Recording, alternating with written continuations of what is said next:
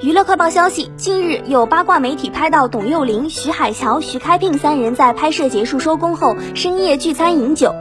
结束后，董又霖疑似自行驾车离去。据悉，这三位演员虽然以度数不高的韩国烧酒为主，但也喝到了满脸通红、醉态毕露的程度。不过，却没有找代驾帮忙开车，而是自行驾车返回。